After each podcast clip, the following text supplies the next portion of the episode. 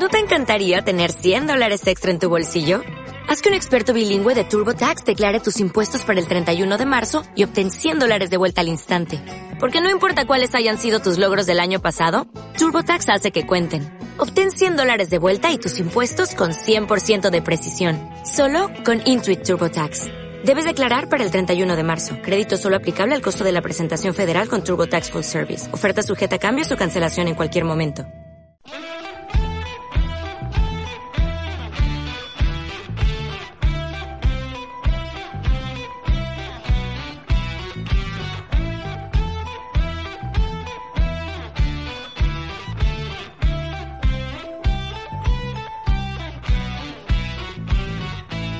Buenas tardes, soy Fran Mata y les doy la bienvenida al último deporte de la temporada. Saludamos ya a Chema Rivera. Buenos días, Chema. Buenos Que días. Lo, lo hizo tan bien la otra vez que le hemos llamado. Otra vez de nuevo. Voy a pedir sueldo fijo ya para estar aquí toda la semana. Buenos días, Fran. Un placer estar aquí de nuevo. ¿De qué nos vas a hablar esta semana? Bueno, podríamos hablar de un tema de, de los runners en general, que al final todo el mundo lo vemos por la calle corriendo y es un tema que, que está en boca de todos ahora mismo. Y bueno, que comenzamos, ¿con qué comenzamos para empezar a correr? Bueno, pues comenzamos con que el runner, aunque parezca lo contrario, es un deporte que, que provoca lesiones. Aunque parezca que es un deporte que no tiene muchos golpes, pero sí que son se provocan lesiones y muchas lesiones vienen de temas de biomecánica. Entonces, para, para evitar esas lesiones, vamos a un poquito del trabajo específico de fuerza y ejercicios correctivos, que, que es la base para poder hacer una buena carrera. Y es que no solamente es el trabajo de fuerza como nosotros pensamos de voy a trabajar un poquito solamente tren inferior, solamente piernas, cuádriceps, al final el cuerpo funciona como un todo y si no trabajamos el cuerpo entero, las lesiones van a venir. ¿Qué es importante? Es importante el control motor. Cuando hablamos del control motor, también te queremos hablar del core, el core funcional. Tenemos que hacer un abdominal, no hay que marcar el six-pack ese que siempre decimos, sino hay que hacer un core que funcione, que estabilice el cuerpo y a partir de ahí podamos coger también buena técnica de carrera y buena base de fuerza. Si no tenemos un buen core y unos buenos pies, ya podemos tener las mejores piernas que tengamos que al final nos vamos a lesionar. O sea, que hay que correr bien de manera apropiada. Efectivamente, no solamente coger fuerza en, en el tren inferior, que sí que es importante, pero es importante también el tren superior y el, y el tema del core, de- del núcleo del cuerpo. Eh, lo primero vamos a intentar también quitar un poquito los abdominales normales, esos crunch que hacemos, esos, eh, de tirar el cuello. Eh, quitamos ese tema de los abdominales y nos centramos mucho en el tema de estabilización, de planchas, ¿vale? Eh, para, para poder estabilizar un- el cuerpo de forma adecuada. Eh, también es bueno cuando hablamos también de la técnica de carrera, no solamente decir, no, hay que levantar más la rodilla, hay que, hay que buscar cuál es la limitación del cuerpo. Es decir, esa limitación seguramente es una limitación muscular, de trabajo de movilidad, eh, para eliminar esas, li- esas limitaciones musculares, porque son las que afectan realmente a la carrera. Entonces, si no hay trabajo de movilidad muscular, por mucho que tú le digas a una persona, levántame la rodilla, levántame eh, un poco más el tobillo, si hay una limitación muscular o él no es consciente de ese movimiento, te lo va a hacer durante 100 metros, 200 metros, pero al final cuando esté cansado, la técnica de carrera va a seguir siendo mala y a los mm, dos kilómetros va a seguir con su técnica de carrera. O sea, que tan importante es hacer buena técnica de carrera como hacer movilidad articular. Efectivamente, la movilidad articular y el control, el control motor es la base para una buena, para una buena técnica. Eh, para evitar las lesiones y para mejorar también los tiempos es necesaria una, buena fuerza, un- una buena potencia de tren inferior, pero no solamente cuando vamos al gimnasio hacemos trabajo concéntrico, no, también requiere un trabajo céntrico y un trabajo isométrico, que normalmente los olvidamos, pero en la carrera eh, necesitamos esa función de la, de la musculatura. Eh, las lesiones de los corredores, como he dicho, no, suelen ser traumáticas, no suele ser porque, hombre, no sé que te caigas, no vas a tener un problema de fractura, de, no van a ser origen biomecánico, ¿vale? Entonces, si no cuidamos bien los temas de las tensiones musculares, el tema de la, de la musculatura y buen control de nuestro cuerpo, normalmente va a aparecer alguna lesión a largo plazo, pero además es que la recuperación también va a ser a largo plazo. Entonces, si no cuidamos bien la biomecánica, vamos a tener un problema de lesión seguramente. Y el tema de estiramiento, hay que estirar antes, después, antes y después. O... El tema de los estiramientos a mí me gusta hacerlo siempre después. Es verdad que antes, estiramientos balísticos, los que llamamos de rebote, sí que es verdad que tienen un poco, una mejora en, la, en los tiempos, pero los estiramientos estáticos deberíamos hacerlos después de, después de la carrera. Después también una parte importante que ojalá algún día la pongan obligatoria las pruebas, que sé que en algunas pruebas tipo Ironman las tienen, son lo- las pruebas de esfuerzo. Las pruebas de esfuerzo, espero que en un futuro no muy lejano las pongan obligatorias, por ejemplo, para federarse o para correr una carrera durante mm, un año, que tengas una prueba de esfuerzo hecha. ¿Por qué? Porque no sabemos cómo funciona nuestro corazón. Empezamos a correr y no sabemos si nuestro corazón funciona bien, si no funciona bien. Entonces es importante saber cuál es la respuesta de nuestro corazón a ese esfuerzo que vamos, que vamos a realizar. Las pruebas de esfuerzo nos dan variables como la frecuencia cardíaca, máxima, nos da el consumo máximo de oxígeno, nos da los umbrales aeróbicos y anaeróbicos, que aunque parezca una tontería, pero para los entrenadores es muy importante saber hasta qué punto tus pulsaciones, a partir de qué punto vas a trabajar de una manera o vas a trabajar de otra. Sí, tienes que saber dónde está el máximo para a partir de ahí mejorar. Claro, efectivamente, para tú poder mejorar tienes que saber cuáles son tus pulsaciones, en qué momento empiezas a tirar de metabolismo aeróbico y en qué momento empiezas a tirar de metabolismo anaeróbico. Entonces sí que es importante las pruebas de esfuerzo eh, para todo, para la respuesta del corazón y para planificar bien los entrenamientos. Este tema sí es verdad que en, muchas de, bueno, en muchas no, en casi ninguna carrera se, se pide este tema de la prueba de esfuerzo. Sí, es una pena. Eh, hablamos bueno, sabéis que también en el mundo del triatlón, de la federación, siempre se ha hablado de mm, poner obligatorio. Es verdad que aquí en Extremadura es difícil no poner obligatorio porque, hombre, tiene un coste, pero sí que a nivel nacional se vaya imponiendo un poquito que sea, que sea más obligatorio el tema de la de las pruebas de esfuerzo porque es una responsabilidad para la gente que organiza la carrera y, hombre, para tu salud también, que en cualquier momento puede pasar. Supone un coste, pero bueno, ya las inscripciones de las carreras normalmente no suelen ser muy baratas. efectivamente, a lo mejor una prueba de esfuerzo estamos hablando de 100, 150, no sé, depende de dónde te la haga, pero merece mucho la pena porque es que te estás jugando tu salud y, no solo también tu salud, sino también las mejoras. 100 euros con una inscripción una carrera te vale 50. Sí, por eso, por eso estamos hablando. Por 75 podrías tener las dos cosas. Claro, claro, sí, sí, sí, sí es verdad que, que empieza a ser necesario la prueba, la prueba de esfuerzo. Y corre con tranquilidad y corre con más seguridad. Pues yo recuerdo la primera vez obvia San Sebastián que, que corrí, fue en noviembre a 30 grados en San Sebastián y llegaba la gente allí a la línea de meta tirándose a la Cruz Roja. Claro, claro, ese es el problema. de hecho murió un, murió un, corredor. claro, a ver, eso es inevitable. A lo mejor te haces una prueba de esfuerzo, no te da nada y de repente el día de la prueba, por X o por Y te da, ¿vale? Pero mejor ir sobre seguro, sobre saber que tu corazón eh, ese esfuerzo lo puede aguantar antes que ir allí a la ligera, decir, ya hace 21 kilómetros, tú lo puedes aguantar el viernes, pero no sabes por dentro cómo, cómo estás, ¿no? Entonces, la frecuencia cardíaca máxima no solamente se calcula con el tema este de la edad, menos 220, 120 menos edad, no, vale, vamos a intentar hacerlo bien, con una, con una prueba de esfuerzo, el oxígeno, de oxígeno también nos da nos da valores de cuánto podemos cuánta cantidad de oxígeno puede nuestro cuerpo procesar durante, durante el esfuerzo y bueno, lo que hemos dicho de los umbrales, ¿vale? Para saber cómo tiramos de aeróbico o anaeróbico. Y el tema este de correr con pulsómetro, ¿esto puede ayudar a, tener un cierto control en el entrenamiento? Sí, sobre todo sí, cuando... Pero claro, primero tienes que saber los umbrales. Si no sabes los umbrales ya puedes ir tú a las pulsaciones que sea, que no sabes cuándo vas a empezar a tirar. Si tú te haces una prueba de esfuerzo y empiezas a decir, mira, pues a partir de estas pulsaciones eh, estoy tirando más de aeróbico, a partir de esto tiro más anaeróbico, pues sí que los entrenamientos los puedes planificar por pulsaciones que después, si no tienes nada, bueno, pues voy a 160, sabes que vas a ir cómodo, pulsaciones, 170 vas a ir cómodo, pues bueno, para adelante. Pero lo suyo sería que supieras en qué momento tú estás tirando de un sitio o que estás tirando de otro. ¿Y pulsómetro de banda o de todo integrado en la muñeca? hay de todo. Mm, siempre se ha dicho que los de banda son más parecen que son un poquito más reales, pero al final ahora mismo en la muñeca también funciona muy bien. Los últimos que están saliendo ya de buenas marcas están saliendo, están saliendo muy bien. Funcionan bastante bien esos pulsómetros. Y bueno, ¿algún, algún aspecto más que quieras tocar? Vamos a hablar un poquito también de las zapatillas. Las zapatillas yo siempre digo que sean neutras. Hay miles de zapatillas pronadoras, supinadoras, siempre neutras y después a partir de ahí, porque claro, no es lo mismo una persona que prone 4 o 5 grados a que te prone 15 o 20. La una zapatilla que te pone pronación es, es, estándar, te va a poner la pronación que quiera. Vamos a explicar también un poco qué es esto de pronador y de pronaciones y supinadores, ¿vale? Los pronadores son los que suelen caer hacia adentro, el pie suele volcar hacia, hacia la parte interna, ¿vale? Y los supinadores son los que suelen volcar hacia la parte externa. Importante también que cuando vemos las zapatillas siempre solemos desgastar por la parte posterior externa. Eso es normal. No es que digan, no, yo soy supinador. No, tú no eres supinador. Es que lo normal es que la pisada empiece por ahí. Otra cosa es que esa, ese, mm, desgaste, ese desgaste sea excesivo, ¿vale? Pero normal es que desgaste por la parte externa y, posterior. Eh, entonces, por eso siempre las zapatillas neutras. ¿Por qué? Porque si ya necesitas un control de pronación o supinación, bueno, ya se hace falta un podólogo que ya te haga, te haga un estudio de la pisada y empieza a, a reforzar desde ahí, ¿vale? Pero siempre a zapatilla neutra. Eh, importante cuando vemos zapatilla, la carga de kilómetros que vamos a hacer, ¿vale? No es lo mismo una persona que corre 10 kilómetros a la semana que uno que está haciendo 200, ¿vale? Entonces eso sí es importante al elegir la zapatilla. El peso del corredor también es importante, el tema de las amortiguaciones. No porque a un vecino le vaya bien la zapatilla me va a funcionar bien a mí es importante también el peso, el terreno, ¿vale? El dibujo de la suela. La suela es importante, no le damos la vuelta a la zapatilla nunca, no, es que vemos por encima si está bien, si es bonita o no, pero hay que dar la vuelta, ver la suela, el dibujo que tiene, si es de trail, si es mixto, si es de asfalto, ¿vale? Es importante ver, ver eso en la zapatilla.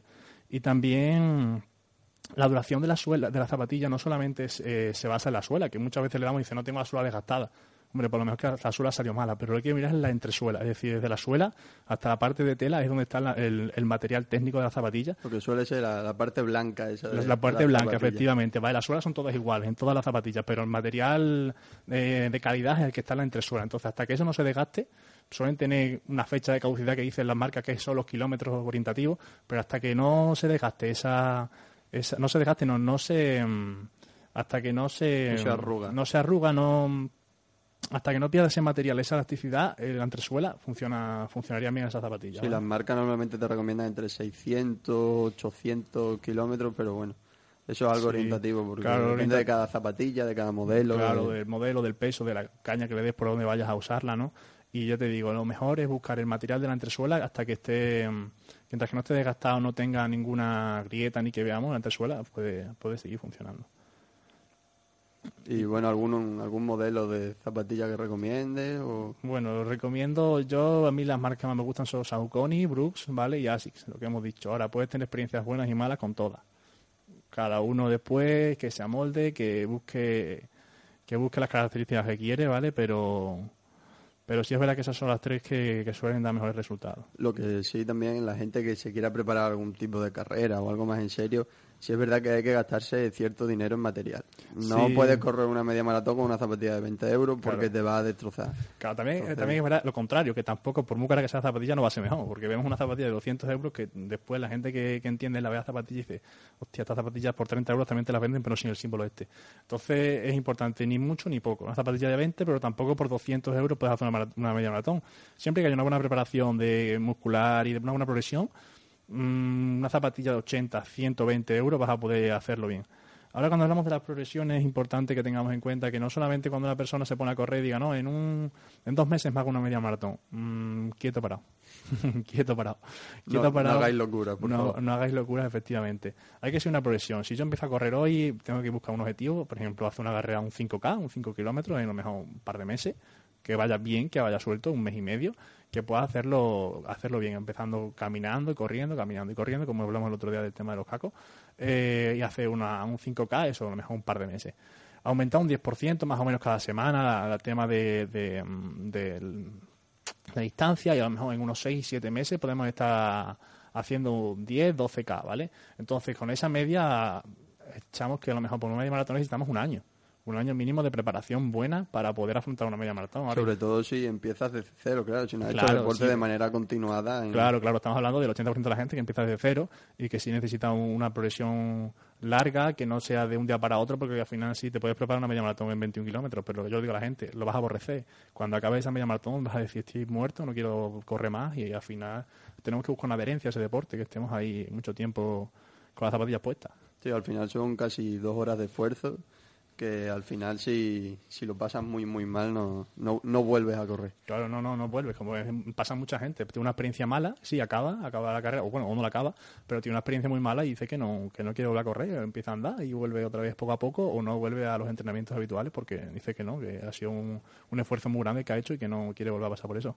Y con ese trabajo de fuerza que nos has comentado antes, ¿qué ejercicios son los, los que más habría que hacer o los más funcionales para, para ejercicios hay, hay millones hay millones de ejercicios. Sí que tenemos que tener que tener en cuenta que no solamente nos podemos basar en sentadillas en tal no tenemos que hacer un trabajo bueno te he dicho excéntrico isométrico eh, concéntrico de todo lo la base muscular el buen control vale el buen control motor es decir, eh, yo controlo bien mi cuerpo, yo controlo bien todas las partes de mi cuerpo, no voy descoordinado, no tengo ningún problema de decir, actívame un músculo, yo soy capaz de activar ese músculo, tengo, tengo una buena percepción de nuestro cuerpo, ¿vale? Un buen control, a partir de ahí lo que quiera. Ahí puedes hacer millones de ejercicios, puedes hacer millones de cosas.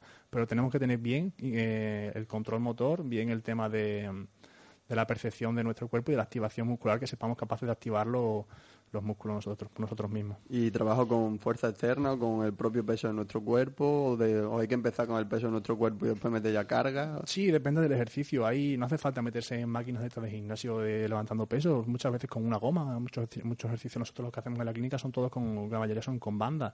Mm, con la banda tú te regulas, tú puedes trabajar y también con el peso de tu cuerpo es mucho más sencillo. También es menos lesivo porque sabes hasta dónde limitarte, no es con un peso y para arriba que puede ser que, que en algún momento de la lesión, pero limitándote con una goma y con el peso de tu cuerpo la progresión va a ir bastante, bastante bien. Y otro aspecto también que ocurre mucho en, en los runners es el tema de, de, las lesiones en la planta del pie, la, la fascitis, plantar. la fascitis. Sí, la fascitis, todo el tema al final, lo que he dicho, que para correr bien hay que tener un buen core y unos buenos, unos buenos pies. A partir de ahí ya el trabajo de fuerza de lo vaya aparte. Pero, pero sí, da muchísimos problemas la, la fascitis.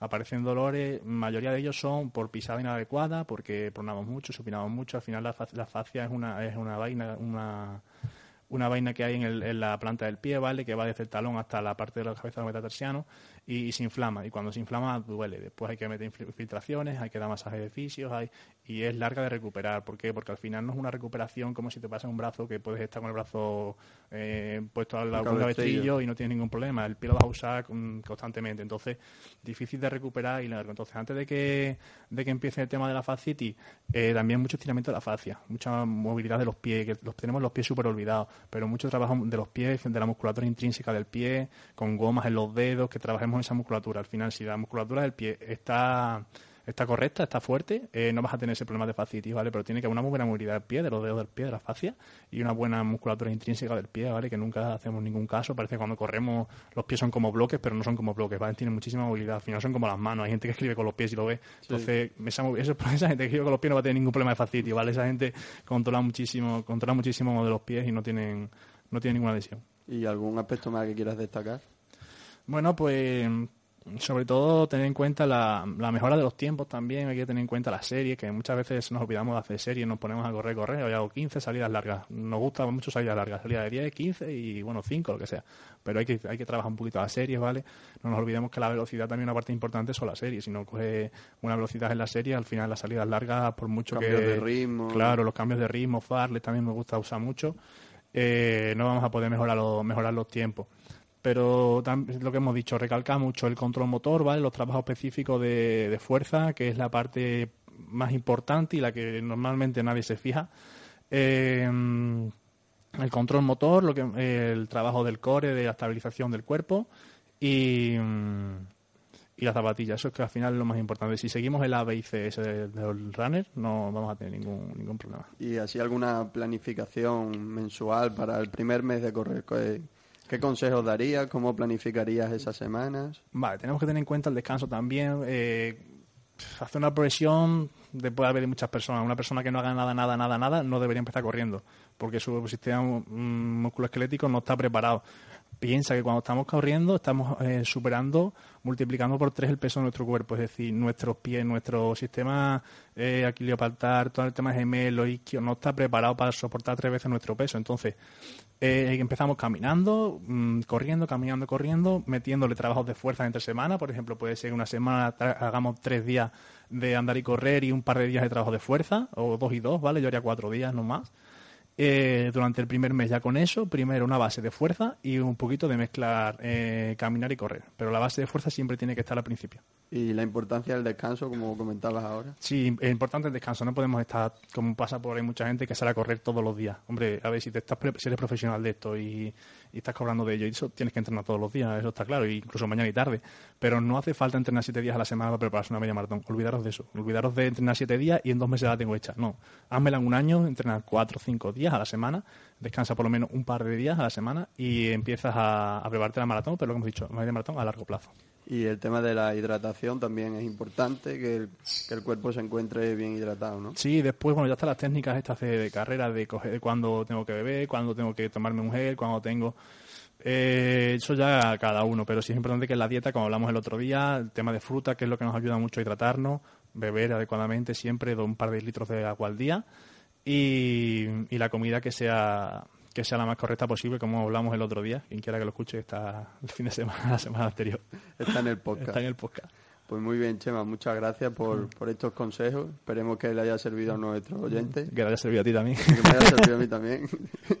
y nada, nos vemos la semana que viene. Un saludo. In the right place and time.